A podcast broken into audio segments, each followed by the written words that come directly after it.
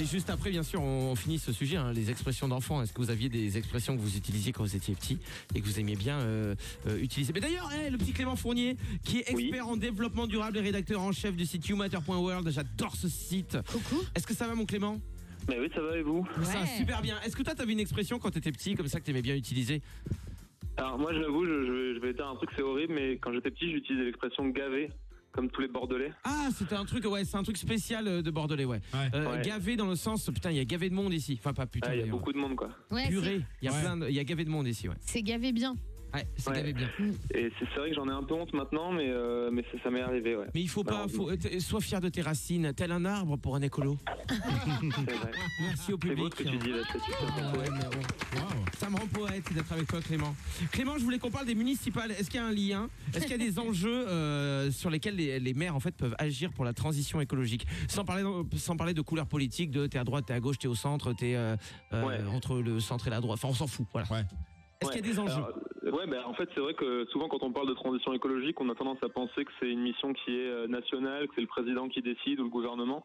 Et en fait, la plupart des enjeux de transition écologique, ils ont lieu au niveau local. Et c'est euh, notamment ce que vont faire les maires dans les années à venir qui vont déterminer si on va pouvoir être un peu plus écolo dans l'avenir. Parce qu'en fait, par exemple, euh, je donne un exemple tout bête, mais le transport, même si le gouvernement prend des décisions sur les taxes sur les carburants ou sur les vitesses dans les campagnes, qui détermine vraiment notre impact écologique, c'est comment on prend notre voiture. Et ça, ça dépend de- des maires, en fait. S'ils ont mis des transports en commun, s'ils ont fait en sorte qu'on puisse circuler à vélo ou des choses comme ça. Ouais. Donc voilà, c'est d'abord les maires, en fait, qui font la transition écologique. Donc c'est super important d'aller euh, d'aller voter euh, au municipal si Ah, on est c'est intéressé super. par la transition C'est super écologique. de, de le rappeler parce qu'il y a des sondages qui, euh, qui montrent que beaucoup de gens ont décidé de pas aller voter justement euh, Ouais. à cause du coronavirus et tout. Donc Ouais. c'est pas mal de se dire bah tiens prenons plutôt euh, les précautions, c'est-à-dire euh, gel hydroalcoolique, masque, etc. Son propre Exactement. stylo, ce que vous Oui, voulez, oui. mais faisons-le quoi. C'est trop important. En fait, c'est vrai que sur les, les on va- je vais vous présenter trois enjeux rapidement sur lesquels les maires peuvent agir. Alors j'ai Ouais. déjà parlé un peu du transport.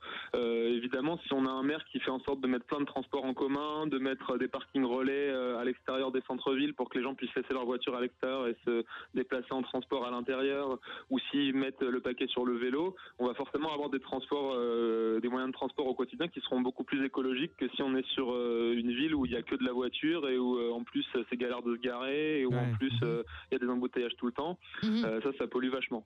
Après, le deuxième enjeu, c'est qui est assez important, c'est euh, comment, euh, enfin, c'est l'étalement urbain et la gestion des centres-villes. Parce D'accord. qu'encore une fois, si euh, si on est dans une ville qui qui construit partout des nouvelles maisons euh, sur la périphérie, eh ben euh, on empiète de plus en plus sur les terrains naturels. Ouais. Et, euh, et en fait, il faut savoir que il y a des milliers, des milliers d'hectares euh, tous les ans où, qui sont de, de terres naturelles qui sont transformées pour construire des habitations. Trois quarts des, des terrains artificialisés, c'est les habitations. Ouais, après, pour euh, ça, euh. je sais que c'est- chiant, tu vois, de- d'abattre des, des arbres des, et faire partir des écureuils pour mettre des maisons. Mais tu vois, les écureuils, j'en parlais avec un maire, ils paient pas les impôts locaux. Donc ça, Ah ouais. C'est vrai, il paie pas les impôts pour locaux, ça mais un- préfère y mettre des humains. tu vois.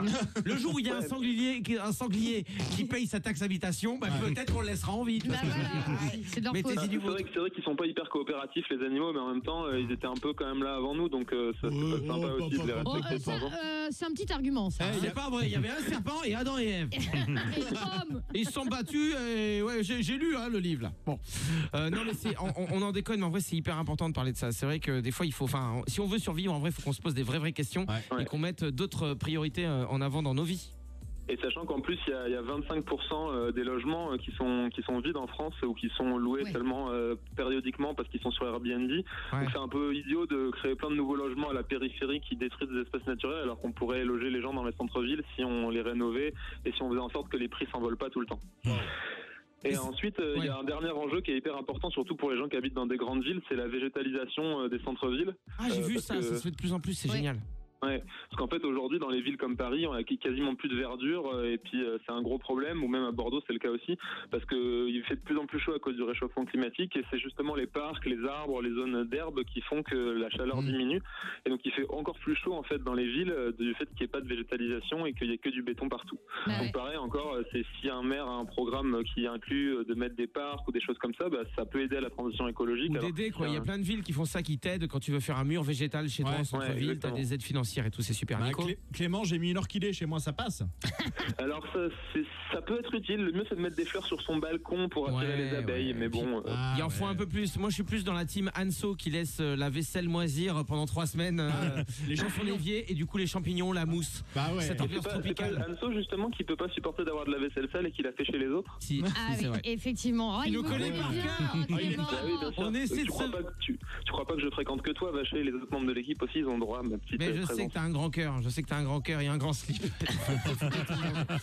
Merci Clément encore pour toutes ces infos, c'est Ah ouais. toujours hyper complet, hyper intéressant. Je suis à deux doigts de voter pour lui, quoi. Non mais tu vois, moi ça me donne envie d'aller voter au municipal. Tu Bah vois, ouais. même pour moi qui était un peu genre oh, j'ai la flemme et tout, bah non, Non, non, j'ai il pas faut la y flemme. aller. On n'a c'est pas la important. flemme. Il faut y, y aller et si on n'est pas euh, si on n'est pas sur place et tout, on fait une petite procu. Yes. Voilà, procuration. on cocoonera Ouais. plus tard. Merci Clément, à très bientôt. Merci Clément. Ciao, bonne journée. Ils vont aller euh, lire d'autres trucs hyper intéressants. Allez sur le site de Clément, c'est youmatter.world. On vous remet le site et c'est hyper bien expliqué. Il écrit aussi bien qu'il parle, euh, ce Clément.